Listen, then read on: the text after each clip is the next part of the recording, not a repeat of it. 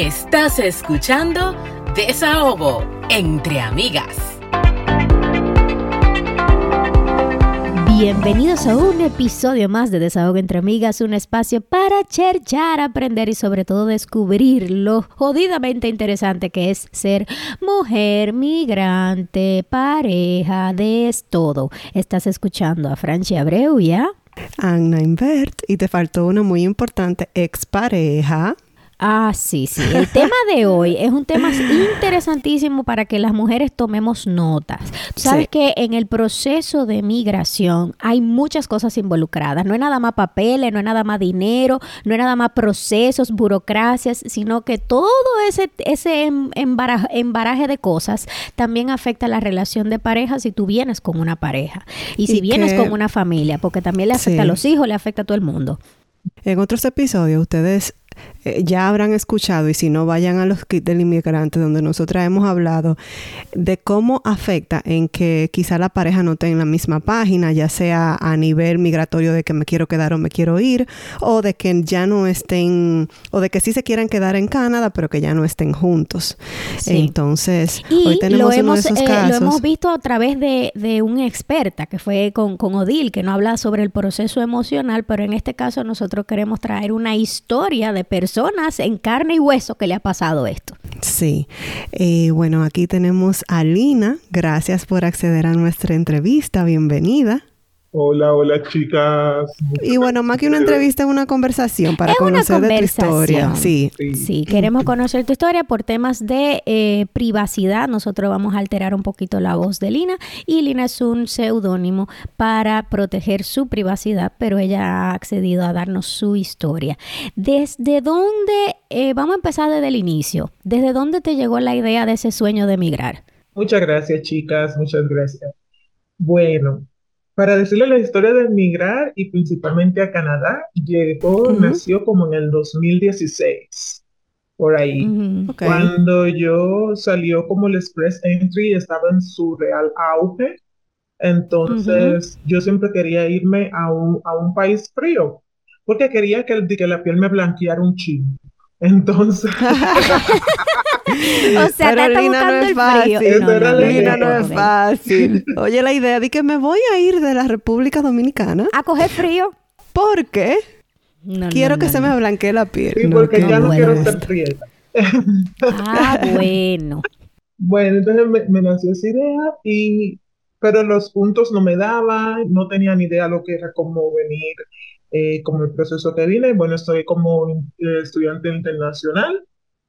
Entonces eh, dije, no, bueno, no podía ir por, esa, por ese medio, que era en sí aplicar directamente la residencia. Ni tenía el idioma, ni tenía los medios, los títulos, todo lo que se necesitaba. Así como que aplaqué un, un poquito el proceso.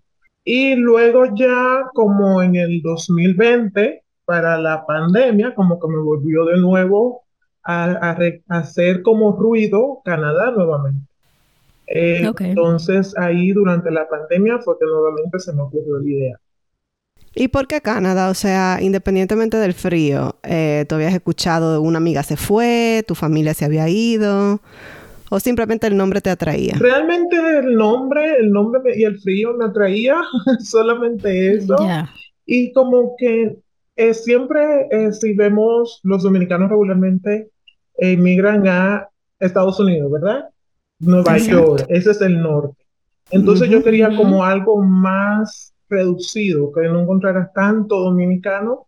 Y dije, bueno, Canadá y también algo como más seguro. Por eso fue como que me, me enfoqué en la parte canadiense. Ok. Ok, entiendo. Y entonces, em, ¿cómo tú le llegaste con esta idea a tu pareja en ese momento? Porque ah. no sé cómo lo habrá asumido, porque una cosa es lo que tú quieres hacer y otra cosa cómo lo va a tomar tu pareja en ese momento. No, y te pregunto, si estaban juntos en ese momento, porque tú mencionaste, no me dan los puntos, o si tú decidiste acercarte a alguien que te sumara punto a ti. Cuéntanos de eso. Claro que sí, esa fue la meta. Eh, cuando vi que me hacía falta, hice mi lista de lo que me hacía falta y entre ellos estaba la pareja. Porque si venía con, como estudiante internacional necesitaba alguien que me mantuviera. Entonces ahí fue donde eh, busqué la pareja. Me, tenía un novio y dije, bueno, vamos a comenzar casándonos. mudándonos juntos. Ok. Pero la meta, O sea, el novio, el novio ya estaba, no fue que tú lo buscaste por este proceso. más o menos. Ok. Más o menos. O sea, tú te enamoraste, pero también tenía tu segunda, como dice uno. Sí, yo estaba, yo estaba soltera y estaba buscando a alguien que yo sabía que podía aportarme algo al proceso. Claro. Ya sea que me aportara que tuviera algunas propiedades también para sumar. Yo busqué como un proyecto de vida. Ella, tenía su proyecto. Sí. Claro. Y bueno, apareció esta persona y ahí comenzamos la relación. No le dije desde un principio, mira, va, no vamos. Claro que no. Esperé un tiempo. Luego le dije primero Estados Unidos como visa de turista. Le dije, vamos a Estados Unidos, ¿qué tal te parece? Y él dijo que sí, que quería visitar. Pero se Ok. acabó todo eso, ahí pasó el proceso de la pandemia, en el que ya Estados Unidos cerró el proceso de visas y todo eso. Ujú. Y ahí yo dije, ¿qué te parece Canadá?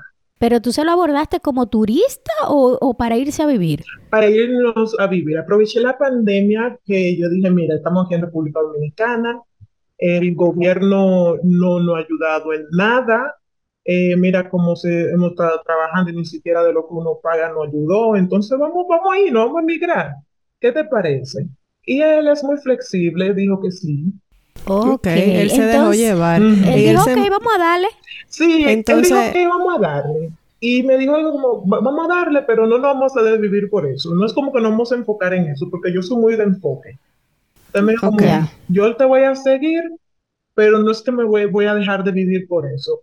Y yo, Ok, eh, básicamente, o sea, vamos a iniciar el proceso si viene bien y si no también. exactamente, pero ya yo sabía que tenía que Mm. venir, ¿verdad? claro, sí. por supuesto. Mm. Entonces él se involucró en el proceso contigo o tú lo hiciste sola. Eh, realmente, como ya él tenía esa visión de si viene, viene, y si no, también, prácticamente me tocó el proceso sola. Yo Ok, fui la que tú, eso es muy importante. Sí. Porque, Vayan tomando algo- nota, señores, red flag. Sí, y fue algo desde, desde un inicio. Desde un inicio, él no demostró de que, ay, sí, que yo también me quiero ir, sino como, bueno, tú tienes razón, vamos a ver qué se hace. Entonces, ya yo Y a todo esto, mi Lina- proceso iba solo. Ok. Ustedes Ya. allá eran estables, o sea, con sus trabajos, eh, muy sus propiedades. Muy ¿Tienen bien. hijos? No tenemos hijos en conjunto. Ok. Mm. Ya. Pero entonces, ¿Ah?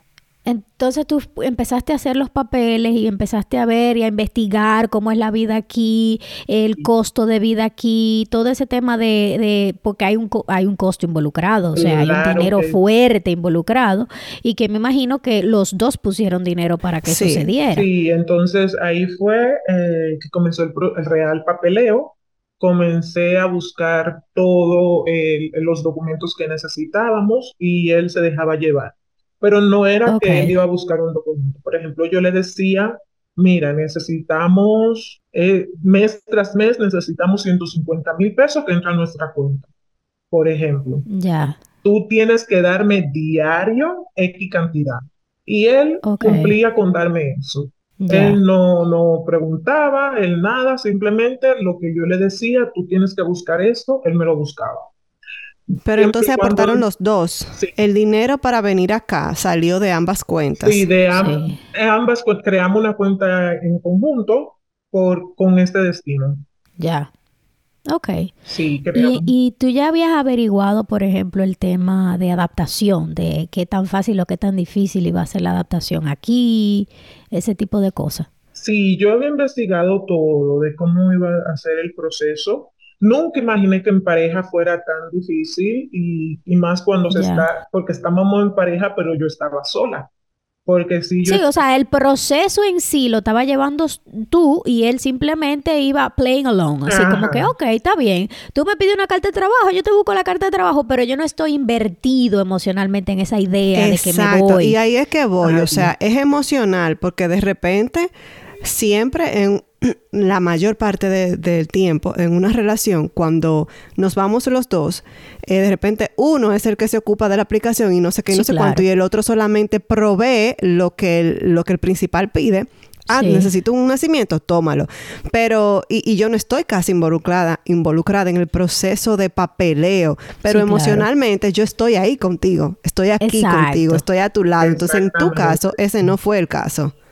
Eh, no, Él no estaba involucrado ni en el proceso, o sea, él se dejaba llevar, pero tampoco estaba involucrado emocionalmente. no, al contrario, él estaba frustrado porque teníamos un ahorro muy fuerte. Y ya Ah, yo subí el ahorro a un nivel de que lo cohibí de hacer cosas que él quería hacer porque teníamos que ahorrar Claro, ese, ese, ese, porque ese, esa cuenta estaba ahí para un fin. para un fin, exacto. Y por ejemplo, a mí, yo me entendía que si yo no iba a salir hoy o no me iba a ir este fin de semana a un resort porque estábamos libres juntos, porque teníamos que ahorrar ese dinero, él lo entendía como me estoy quedando en la casa este fin de semana. Por supuesto, estoy dejando de vivir. Así que, dejando que de lo veía. vivir por, Lina, dime una por una cosa. meta que no era la de él. Claro, Ya. entiendo perfectamente. Ustedes llegan, o sea, te llega la visa, tú hablas con él, nos vamos. ¿Cuál fue la reacción antes de venir? ¿Cómo fue ese proceso? Porque... Sí, porque una Se cosa llamar al diablo y otra vez lo llega. Ah, sí, Y que se dan situaciones, mana, que tú dices, ¿cómo llegamos hasta aquí? Porque paso a paso tú te vas a dar cuenta, no es de que, que la cosa te cayó así, como que se Sí, cayó de una tercera, no, tú te vas a dar cuenta porque va bajando escalón. Entonces, cuéntame, cuando tú le dijiste, ya nos vamos, me llegó la visa, ¿cómo fue todo ese proceso? El, el proceso cuando yo le di, cuando yo le dije, bueno, como es todo el que está esperando algo de Canadá, es revisando el correo cada cinco segundos. Y él nada más me decía, oye, ya no revise, eso va a llegar en algún momento, o ya no lo haga, o algo así, o espera, porque yo era la que estaba ansiosa, ¿verdad? Claro. Claro. Eh, yo recuerdo que cuando nos pidieron lo- las analíticas, yo le dije, mira, ya estamos aprobados, porque esto es como un trabajo. Yo entiendo que cuando te piden los análisis es porque te están considerando para la posición, entonces lo están Claro. considerando para darnos la visa. Y él, bueno, me dijo que sí, que estaba emocionado, fuimos juntos, nos hicimos las analíticas, y ya luego cuando nos dieron la visa, él dijo, bueno, ahora es de verdad. Ya no es que Ahí tú- fue que él cayó. Sí, ya no es que tú estás estudiando, ya no es que tú estás buscando documentos, ya es de verdad que nos va. Y yo le dije, bueno, sí, ya es de verdad. Y él cayó y él como que lo tomó hasta como se emocionó un poquito. Pero nunca le vi como esa, yo en realidad puedo decir que yo nunca le vi esa emoción de, ay, me voy a mover, me, me voy a mover a Canadá. La que Ya. tú tenías. Siempre fue como de, bueno, ya sí, se va. Lina, un paréntesis, ¿cuántos años tienen ustedes? Para que nuestra audiencia pueda visualizarlo, ¿no? 30 años ambos. Los ok. dos oh, son, jóvenes. Sí. Muy bien. Entonces, llegan aquí, Sí. se- o sea, vienen o él, él con un poquito de emoción, no tanta emoción, pero tú estabas muy emocionada. Cuando llegan aquí, cuéntame cómo fue el proceso de conseguir apartamento, eh, si, si estaban felices conociendo, en qué temporada llegaron. Eh, llegamos Camíname un como poco. en primavera porque quise como llegar a un tiempo donde nos pudiéramos adaptar a todas las estaciones. Y Muy cuando bien. llegamos sí nos gustó mucho el lugar donde pudimos rentar el apartamento, sí nos sentíamos cómodos, pero desde el día uno que llegamos y el clima no era, era diferente porque yo sabía que iba para un lugar frío. Él Ujú. sabía que iba a un lugar frío, pero estaba como en una burbuja del verano, ¿verdad? ¿En qué parte de Sí. Canadá están ustedes? Estamos en Ontario, Ok, sí, en Sí. Mississauga. Cuando él le, le da el frío, entonces como que desde ahí yo vi como que se quería echarse como para atrás, como y así Empezó está- la resistencia. Sí, y comenzó Pero a ese frío que tú me estás hablando fue en primavera cuando tú lo Primavera. trajiste. a ¿O 16 fue, ay, a mi 16 madre? grados. No, y la suerte que tiene que cuando tú llegas a primavera se va calentando, que se va poniendo mejor. por Imagínate digo- que hubiese llegado a final de verano y se va enfriando, que Yo son lo más que meses quiero de Pero frío. entender si él estuvo feliz hasta diciembre, tú sabes. O si fue ahí Gracias. mismo, pero fue ahí mismo. Sí, todo ok. fue. Yo intenté como todo así planificado porque dije, mira, si yo meto a este hombre en nieve directamente y me devuelve al otro día, déjame irme Ya. eh, para primavera, que se vaya calentando, que él se vaya adaptando y vaya viendo la cosa diferente. Y Ya. bueno, así lo hicimos. Cuando él entró, él como que fue frío, pero como que luego fue calentando y se, bueno, ya el clima no era el tema de, de me voy para RD. Ujú. Luego fue la búsqueda de empleo. Que se fue complicando. Eso se fue complicando porque no encontraba empleo en su área y él como que se frustró, porque es una persona que se frustra, no sé si él es o todos los hombres se frustran rápido, como que se frustran que... que... Te voy a decir qué es. Lo que pasa es que él no estaba en eso, o sea, si tú vienes aquí estando en querer echar para adelante, querer quedar, digo, echar para adelante en Canadá, porque él puede echar para adelante también allá en su país, pero cuando tú vienes aquí con esa emoción, con ese sueño, a ti te puede tomar seis meses buscar trabajo. Y es difícil que tú te rindas y que tú digas, tengo seis meses, me voy. Tú sigues, sigue, insiste, busca otra manera, te sale de la carrera, te mete en otra hasta que llegues ahí. Él no estaba en eso. Sí, lo que pasa es que el sueño no era de él. No, era de él. Y también eh, hay una cosa que los varones me van a disculpar, pero el hombre por lo general, eh, su identidad está muy atada a su oficio. O sea, el que es ingeniero se siente orgulloso y, es, y se identifica como ingeniero. Y cuando tú no puedes encontrar un trabajo en eso con lo que tú te identificas, eso te afecta mucho el ego y te afecta mucho la moral. Entonces, cuando tú, vienes una gente que dice, no, porque yo era jefe en mi país y aquí tengo que limpiar piso, eso le afecta mucho, mucho, mucho más que a una mujer. Entonces, eh, ¿cuánto tiempo él duró buscando trabajo y finalmente consiguió? Pero que no duró ni tres semanas buscando trabajo. Tú me estás relajando. Sí, que no duró ni tres semanas buscando trabajo y eso era todo. Y yo aquí buscándole la lógica de la NASA. No, y eso era todos los días, que si maldiciendo, que sí, que no sé qué viene para acá que si en mi país yo tenía mi trabajo, que si en mi país yo conseguía tanto, que si aquí son racistas, que si no le daban trabajo porque él no era de la India, que si, ay Dios mío, eso era todos los días, todos los días el hombre llegaba a la casa con, con el moco para abajo, como decimos nosotros. Eso era todos los días yo tenía que aguantar ese telelele en la casa, todos los días. Oye, qué fuerte. Qué y fue durante, así mismo creo que como tres semanas que duró buscando trabajo y ya luego las tres semanas consiguió y como que era un poquito como más resignado, pero no era como que se sentía bien. Ya. Sí, y ya, bueno, ya luego buscó otro, consiguió otro trabajo y ahora, ahora, casi un año después, es que lo oigo más o menos diciendo que como quiere que tira para adelante, que ya él está aquí y esas cosas, pero casi un año después, mientras tanto yo me, todos esos meses, fue todos los días que tuve ese problema. Entonces, Lina, mira, vamos a llegar porque yo sé que la gente quiere saber. Ustedes llegaron, consiguieron trabajo, tú seguiste estudiando. Ustedes viven juntos y están separados. ¿En qué momento se separaron? ¿Cómo lo decidieron? ¿Y cómo conviven ustedes así? ¿Cuál es el plan? El el plan es migración. Bueno, ok, pero primero dime, ¿cuándo se separaron? ¿Cuántos meses duraron ustedes juntos? durmiendo en la misma cama. No, nosotros dormimos en la misma cama abrazados. ¿Todavía? Sí, todavía. Ok. Nosotros dormimos en la misma cama, dormimos abrazados, nos llevamos súper bien. O sea, como dos amigos súper bien, súper nice. No tenemos, no, no, no peleamos, Nunca peleamos, ni siquiera en la hora de, cuando decidimos de, que ya, de definitivamente ya no íbamos a seguir juntos. Fue como a, lo, como a los tres o cuatro meses de estar en Canadá.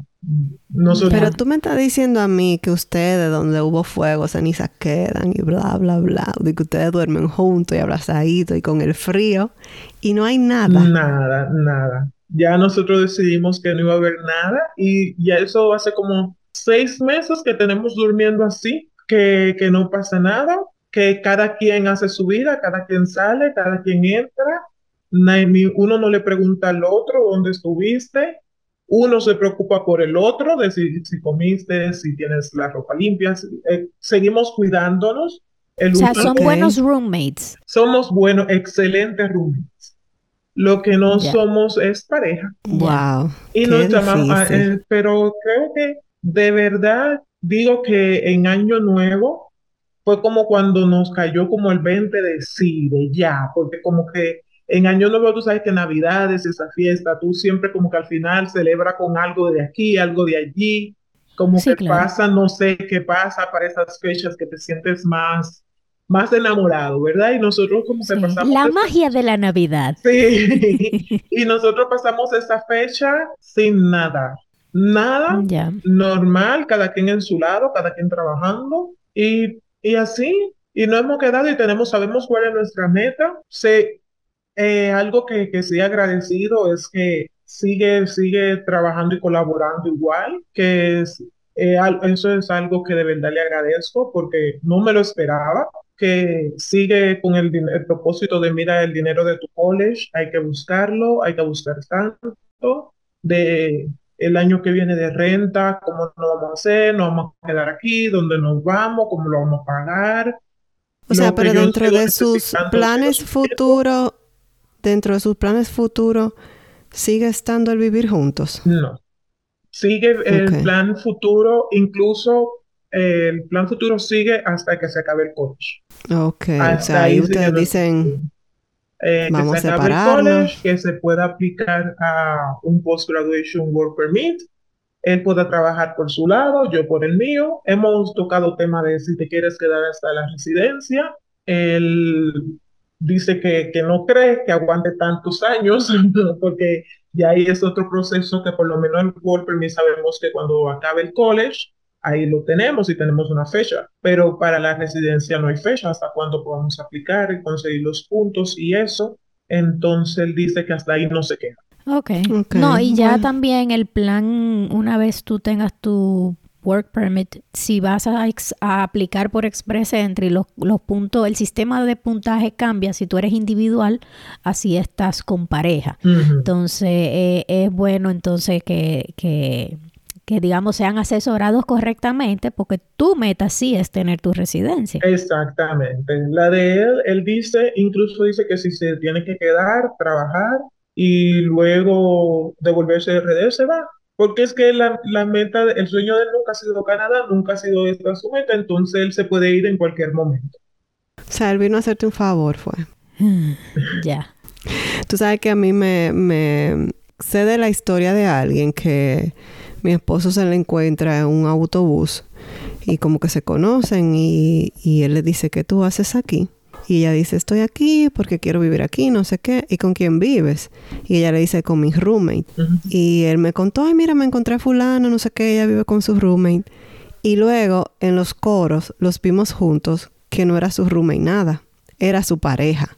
Pero ellos llegaron juntos luego están como roommate, luego están juntos y uno no sabe. O sea, mm. que este caso es más común de lo que uno creería. la gente viene en pareja, se queda viviendo como roommate por la situación que sea y, y, al final no está junto. Entonces a mí me pareció como curioso, gracioso eso y por eso quisimos traer tu historia. Yo sé que hay muchas otras personas más con la misma situación eh, yo, yo no sé si yo podría, pero dicen por ahí que la necesidad tiene cara de hereje, o sea que, de repente... Y es la madre de la creatividad. Exactamente. sí. ¿Y qué tú sientes que tú has aprendido en todo este proceso? O tú sabes que, ah, por lo menos nosotras somos muy analíticas. Después de que pasan las cosas, uno se queda pensando para atrás, como que qué pudo haber, qué yo pude haber hecho para mejorar la situación o qué hubiese sido bueno que hubiese para, pasado para evitar esta situación. Eh, eh, ¿Qué tú has pensado que tú has aprendido? A tener un plan A, B, C, D, hasta la Z que, porque es que nunca podemos saber lo que está en la mente del otro, por más que vivamos juntos, por más que nos conozcamos, hasta por más, porque hay veces que los hombres nos dicen la cosa y nosotros nos hacemos la ciega y de que no entendemos o no nos la llevamos o creemos que están hablando mentira. Eh, y cada vez que él me decía como que, ah, que eso no era su sueño, yo como que lo pasaba por arriba, porque como que no lo quería entender. Sí, porque tú tenías un, una meta y tú querías cumplirla a como de lugar. Exactamente. Claro. Entonces, ahora mismo, en tus deseos, en tus sueños, ¿sigue estando quedarte aquí? sí, claro. El que se vaya. Es que ella está decidida. Sí, ella está claro. decidida y estuvo decidida desde un Sí, principio. claro que sí, él se puede ir, ya me hizo la parte que yo más necesitaba, que fue ayudarme a venir a Canadá. Ya después de acá, Yo espero que de todo esto le haya quedado algo bueno a él, por lo menos, porque Sí, mira, pues, bueno, la experiencia la tiene. Sí, pero no necesariamente buena para él, tú sabes, porque como lo que yo escucho es que todo, todo ha sido para ella, un sacrificio de él para que ella consiga lo que, lo que ella quiera, que está muy bonito de su parte, pero que al final eh, son dos personas, no solamente una. Entonces, ojalá y le haya quedado algo a él bonito. Eh, Ah, Lina, si tuvieras que... Ah. si tuvieras que darle un consejo a, a parejas que vienen, eh, ¿qué le dirías? que hablen, que se comuniquen, que nosotros, bueno, si tienes tu meta ya y estás decidida a que sea lo que sea, principalmente como la mujer, nosotras podemos, nosotras podemos con todo. Pero si quieres a tu pareja a tu lado, trata como de ver que la meta sea de ambos antes de, Sí. porque emigrar es duro, emigrar es Sí. Y creo que la mayoría de los matrimonios que, que luego de emigrar se rompe es por ese mismo tema de la falta de comunicación o que nosotras no estamos dispuestas, no sabemos a lo que nos vamos a exponer y no estamos dispuestas a tolerar, porque Claro. tener una persona al lado tuyo quejándose 24/7 Bueno, eso es No es duro. fácil. con una mala Eso energía, es muy duro, mano, porque que, es que el proceso de, de adaptación, de migración, solo, Es sin fuerte. tener mala actitud, es duro. Cuando entonces la persona con la que tú vives, con, a la que tú, digamos que confías y con la que tú eres vulnerable,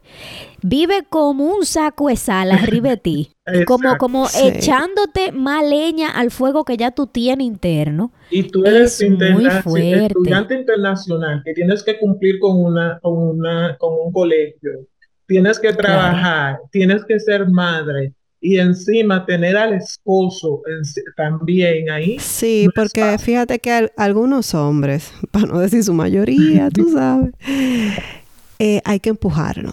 Hay que empujarlo incluso cuando ellos quieren hacer algo por ellos, de ellos, que les gusta. Tú tienes Sí. como que estar acordándoselo. Entonces, tener encima tus responsabilidades, más la de él, que de por sí lo quiere, es difícil. Imagínate más la de otro que noten eso. No es fácil, no debe ser fácil. Por eso desde Y tú antes dijiste, de- desde antes de venir, o sea, tienen que tener eso muy claro, a lo que venimos y a lo que se van a enfrentar.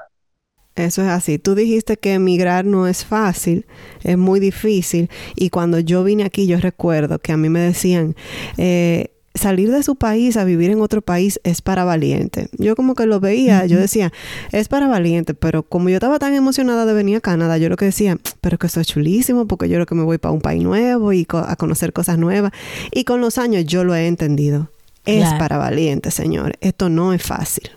Para nada, para nada. Y eso que, que eh, en tu caso y en el caso de mucha gente le pasa el tema de la luna de miel, de que se enamoran del país en la primera Sí. fase porque todo es nuevo y todo es chulo, pero el que llega con muchas dificultades de entrada, Sí, eh, no- no- esa no fase de luna, esa de, luna miel no, le pasa. llega así de una vez. Hay gente que, por ejemplo, le empieza la luna de miel al año de ya vivir Oye, aquí. sí. Sí. Sí, Entonces- cada, cada proceso de, de cada y persona cada es vez diferente. Que veo más parejas, que esto se da, este caso se da mucho en toda pareja, pero en eh, estudiantes internacionales hay un factor, que es que el estudiante es quien lleva casi siempre la carga, porque el que se le ocurre casi siempre la idea de me voy a estudiar a Canadá es el estudiante, el que se sacrifica a Claro. estudiar. Entonces, ese es, la meta es de ese. Y a veces Qué buen punto tú tienes Sí, ahí. sí, la Sí. meta es de ese, porque yo fui la, yo soy la que digo, me voy a estudiar, y a veces, y también mi pareja puede decir, ella es la que se va a quedar con el título. Claro. todo el beneficio es de ella, así que toda la carga ya cae en el estudiante. Tú eres que te va a quedar con el título, yo nada más estoy trabajando para ti, el futuro lo vas a tener tú, o sea, y ya como que se deslinga de una parte del proceso de migración que es fuerte. Y de nuevo, eso se da mucho, o sea, que se vea de esa forma si tú y tu pareja no están en la misma página, porque de verdad cuando Exacto. ustedes están en la misma página, a mí se me hubiese importado venir y que sea mi esposo que estudie. De hecho, él estudió, él es ingeniero de Ontario, él hizo su cosa, yo no he hecho nada. Y yo estoy feliz de que él tenga sus títulos y sus cosas. O sea, yo estoy feliz. A mí no me importa que el título sea de él. Pero Sí. estábamos en la misma página. Exactamente. Muy importante. Revisen en qué página están ustedes. Eh, si yo estoy en la 8 y tú estás en la si tú te- 77. eh, no, y que también esa revisión debe ser periódica. Porque a veces estamos, inicialmente, cuando empezamos en el paso 1, Sí. estamos emocionados los dos, pero en el paso 10, uno se le puede caer la emoción. No, que Fran se fue, ya Fran está en el paso 15 y yo todavía en el 2. Y que espérate, que no lo entendí Eh, muy espérate, bien. que no lo estoy, no lo estoy procesando, espérate. Sí. Entonces, es importante también irse revisando porque el proceso migratorio lleva muchos pasos. Sí, y hay veces punto. que en uno de los pasos hay uno que dice, bueno, esto se me está poniendo muy difícil, yo como que no estoy en esta vaina. Sí, sí, eh, es una realidad. Bueno, eh, Lina, gracias por contarnos tu historia y hemos Vamos pasado a el pasar momento. al. Yay. Yeah. ¿Quién quiere empezar? ¿Quién arranca? Y nada, a la orden por acá. Qué Yes. bueno. Pero vamos a Eh, esperar el desahogo, que todavía falta más. A ver, ¿quién arranca? Mira, pues yo no tengo muchos desahogos así que digan, guay, no sé qué. Eh, yo estoy mal acostumbrada a estar en mi casa y entonces ahora como Ay, que no eso quieren sacar a la oficina y, y me cuesta. Eh, ya hace un año que yo estoy yendo a la oficina dos veces a la semana, pero es entre comillas porque yo siempre tengo una situación y le digo a mi jefa que no voy y ella dice que ok. Pero ahora los jefes de mis jefas están Están forzando. Exacto, entonces como que ahora sí de verdad tengo que ir dos días a la semana y si yo antes por ejemplo decía, bueno, me toca ir martes y miércoles y si no pude ir ninguno de esos días, ya no voy.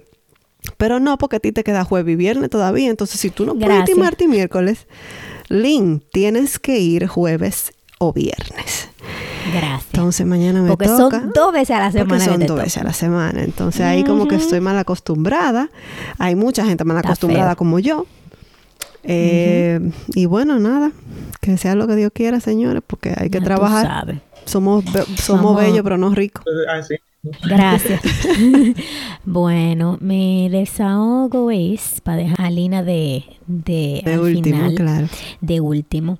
Es con el tema de, tú sabes que eh, todas las cuentas de Instagram que tienen que ver con el sueño del bebé, todo mi desahogo van a ver con maternidad Claro, con no, muchacho. dale, dale. Ellos siempre dicen, no, porque esa necesidad de que el niño duerma solo vino porque después del siglo XVI, porque antes la familia dormía toda junta y porque esto, como una crítica de que el niño no está hecho, el bebé no está hecho para estar solo, sino para dormir con mamá, para estar con mamá, que sé yo qué, que eso es una necesidad moderna, vamos a decir así. El problema es que como yo no vivo en el siglo XVI, y a mí no me funciona el colecho, a mí no me, o sea, yo no puedo dormir con un muchacho dándome una pata en una cotilla. Lo lamento. Entonces, Te tienen eh, bien a mí no me, me tienen bien harta que me digan, no, que duerma con mamá, que todo con mamá. Loco, yo necesito mi espacio. Yo necesito mi, mi, mi momento para yo dormir. Yo necesito separarme para yo poder... A chepa yo duermo con el marido. Claro, es que señores, sea. si bien es cierto, las camas antes eran comunitarias, de verdad, la gente dormía junta.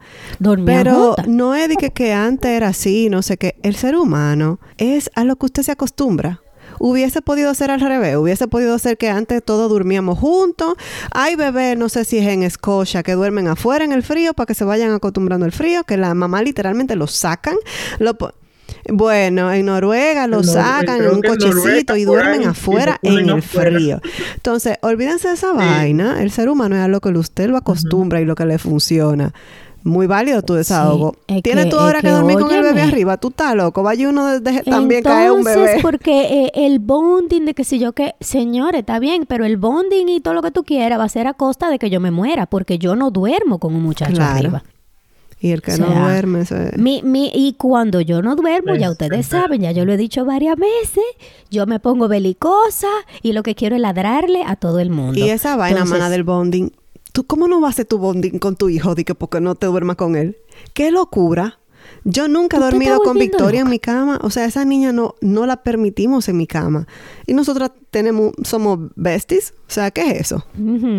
Es que el resto del día yo lo tengo arriba. Exacto. Entonces no hay necesidad de que en el único momento en que yo puedo dormir también lo tenga que tener arriba. Exacto. Entonces, la verdad es que está bien, das toda tu crítica que tú quieras, pero darle la técnica a uno también para uno acostumbrar al muchacho que duerme en su espacio. no, y esa dependencia tú, o sea, wow. Anyways. Negativo esa No. Cuéntanos, mi Lina. hermana, mira, Mi desahogo, usted ha tenido una, una hija teenager. Yo tengo una hija una teenager. hija teenager, porque mira, yo a la mía estoy que a veces no la soporto. yo misma no la soporto.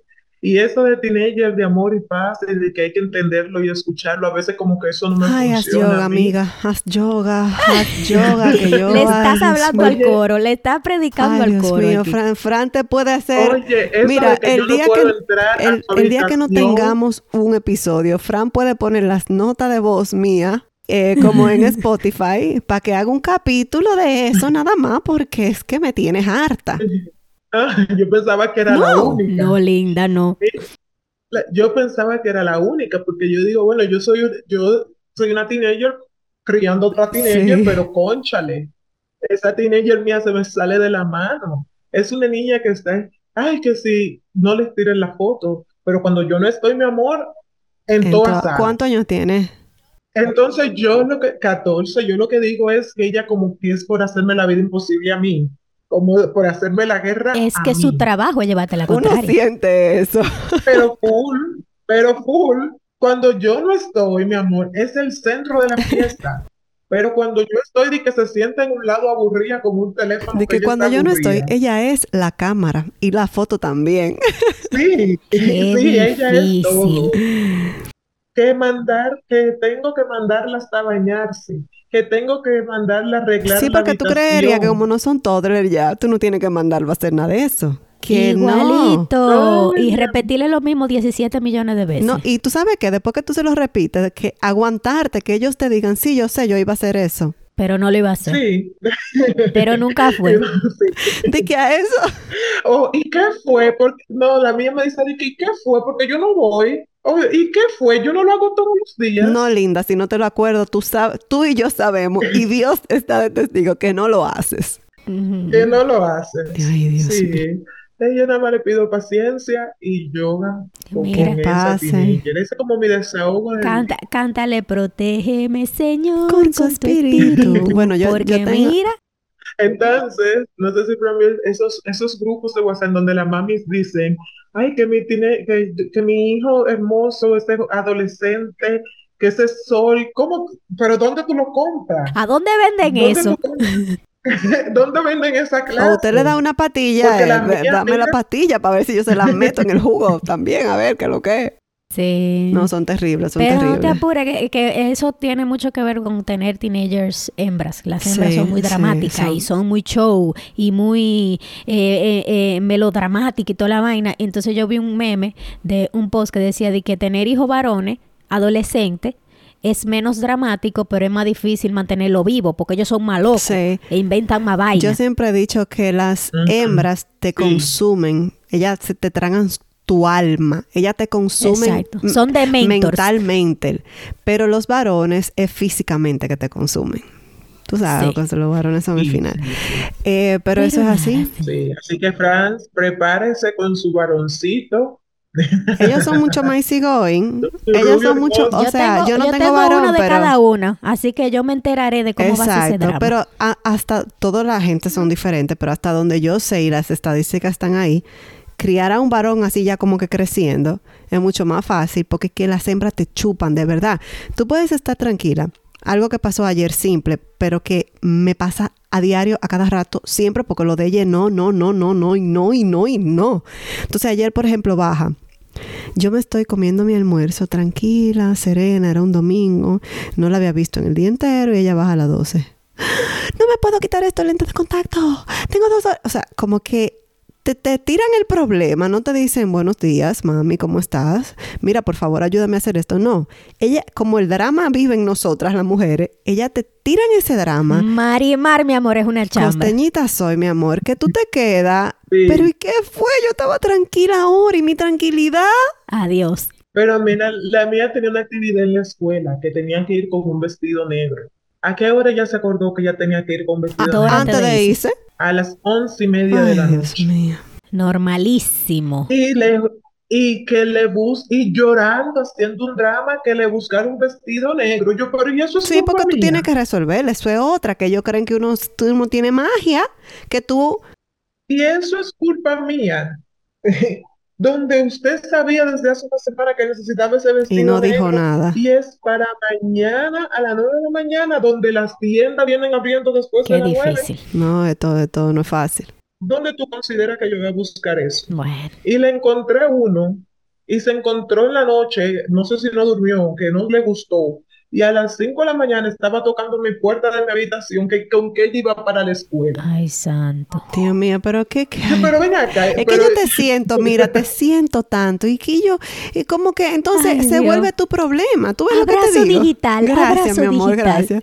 Entonces se vuelve tu problema. O sea, no es mi problema, pero se vuelve mi maldito problema. Cuando yo, ¿Por qué? Sí. cuando tú pudiste haberlo resuelto, mi vida. O sea, óyeme, esto, Sí. esto es, uy, Y esto era un drama espectacular, unos gritos, unos llantos, una estrelladera, una pataleadera de que, que ella se iba a poner, Dios Entonces es uno se siente, un uno se siente mala madre si uno no ayuda. Pero por otro lado, Ay, no, espérate, que todavía yo tengo ese remordimiento en mi Claro, corazón mana. porque yo no le encontré claro, Lina, porque tú dices, "Sí, la ayudo y soy buena, pero ella va a seguir haciendo esto berrinche, entonces no le estoy dando una lección, pero no la ayudo y se le está explotando el mundo y es culpa tuya, uno se siente culpable. Mira, vamos a dejar ese tema porque yo estaba muy tranquila. Ese- eh, yo creo que vamos, sí, vamos a terminar peleando, vamos a terminar tres No, horas yo- después. yo estoy a punto y de- se nos va a ir la Yo audiencia. estoy a punto de darle golpe a ustedes dos y ustedes no me han hecho nada.